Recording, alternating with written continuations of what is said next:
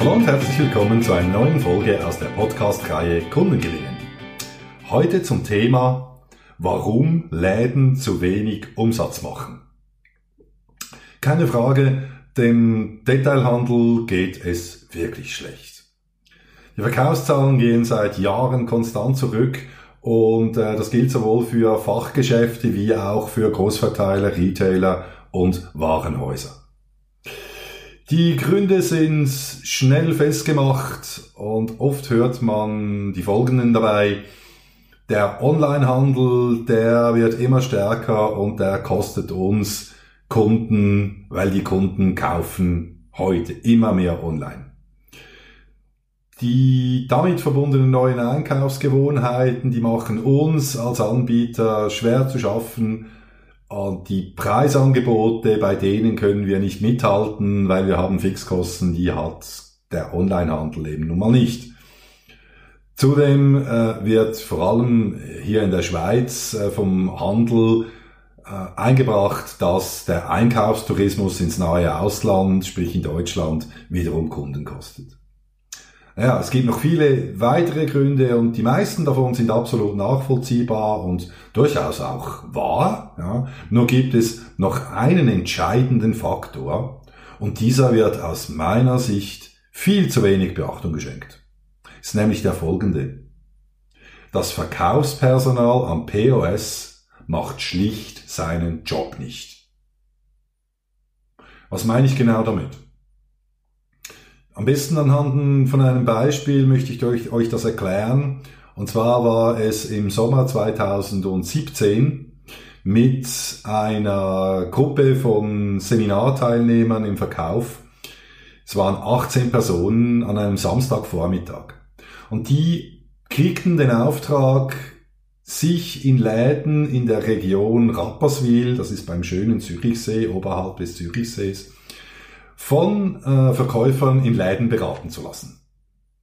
Und so gingen sie los, frohen Mutes, 9 Uhr vormittags, da gehen so in der Regel hier die Läden auf. Und äh, nach zwei, zweieinhalb Stunden waren dann alle 18 Teilnehmer wieder zurück. Äh, sie gingen über in zwei Teams los, kamen auch wieder in zwei Teams, Gott sei Dank, zurück.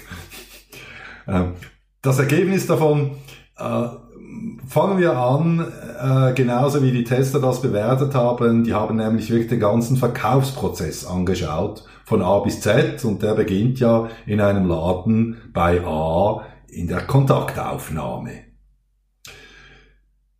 In nur gerade zwei Geschäften wurden die Tester mit einem Lächeln und einem Blickkontakt empfangen. Alle anderen Geschäfte würdigten keine der Tester überhaupt beim Eintreten des Geschäftes mit einem Blickkontakt.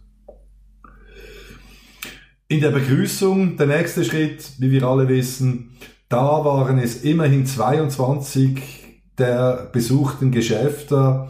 Da fiel die äh, Begrüßung sehr freundlich aus.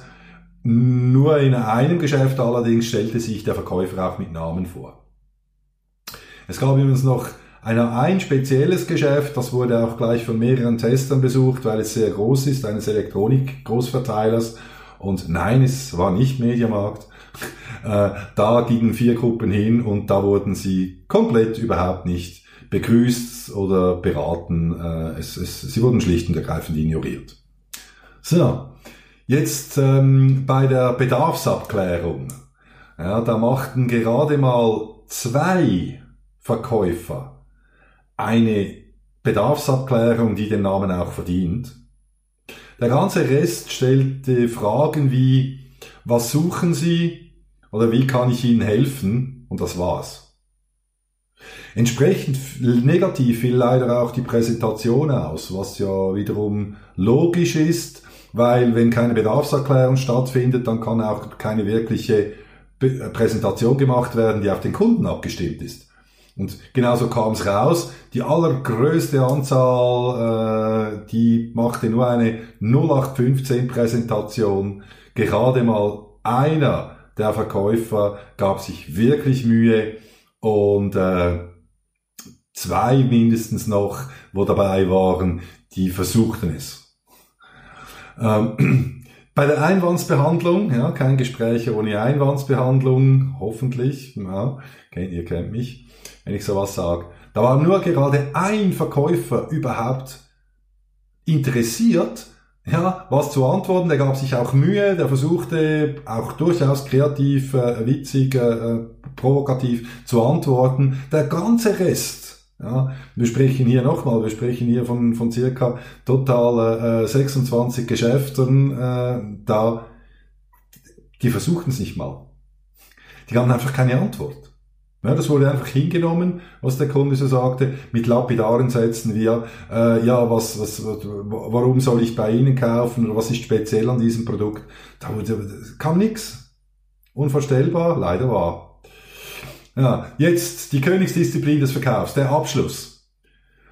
Gerade mal ein Verkäufer, raten Sie mal welcher, suchte wirklich proaktiv den Abschluss, versuchte hier den Sack zuzumachen.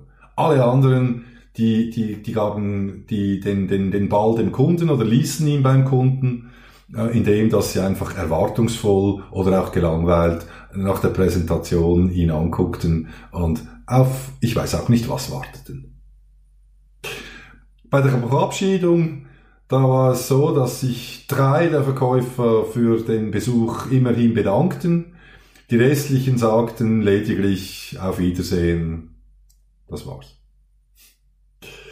Ja, äh, einer der Testkäufer nach diesem, nach diesem Erlebnis aus der Gruppe brachte es aus meiner Sicht wirklich auf den Punkt, in dem der, das erfolgende Statement abgab. Wenn ich schon extra in einen Laden gehe und so behandelt werde, wie ich heute behandelt wurde, macht Einkaufen echt keinen Spaß. Dann kaufe ich doch gleich im Internet, obwohl ich habe das Geld und wäre auch bereit, es im Laden auszugeben. Aber so nicht. Ja, das auch das Fazit aus meiner Sicht an die äh, Läden da draußen, an die Großverteiler. So nicht, liebe Leute. Klar findet ein brutaler Preiskampf statt. Und klar lässt sich am größten Aktivposten dem Personal vordergründig am meisten sparen. Aber geht diese Rechnung wirklich auf? Ich glaube nicht. Weil es ist doch eine Tatsache, dass mal schon die meisten Kunden, wenn der Verkäufer im Laden sich nicht wirklich Mühe gibt, fast dazu gedrängt werden, an einen anderen Ort zu gehen. Und online ist bequem, seien wir doch ehrlich. Das andere ist auch das Signal, dass man hier in den Verkaufsberuf rausruft. Was meine ich damit? Der, der Verkaufsberuf im Detailhandel hat bei jungen Menschen gerade etwa einen Stellenwert eines Handlangers auf der Baustelle. Und äh, die Beliebtheitsskala mit dieser Art von Ausbildung, mit dieser Art von Selektion, die wird nicht besser. Ja? Und was ich sehe, das ernte ich. Und das gilt gerade auch beim Personal. Also, die Frage ist, wie kann der, der, äh, der stationäre Handel auch in Zukunft noch überleben? Ich sehe es neben einer attraktiven Ladengestaltung, die gehört dazu, das Einkaufserlebnis, das vielbeschworene der Marketer, sehe ich vor allem den Punkt des Menschen. Und der Mensch, das ist der Verkäufer und die Verkäuferin. Also, investieren Sie darin, Machen Sie die Leute hier fit, so dass es für Kunden auch Spaß macht, am POS einzukaufen und das Ganze zum wirklichen Erlebnis wird. In diesem Sinne, Happy Selling, viel Erfolg, Ihr nachdenklicher Dieter Minihan.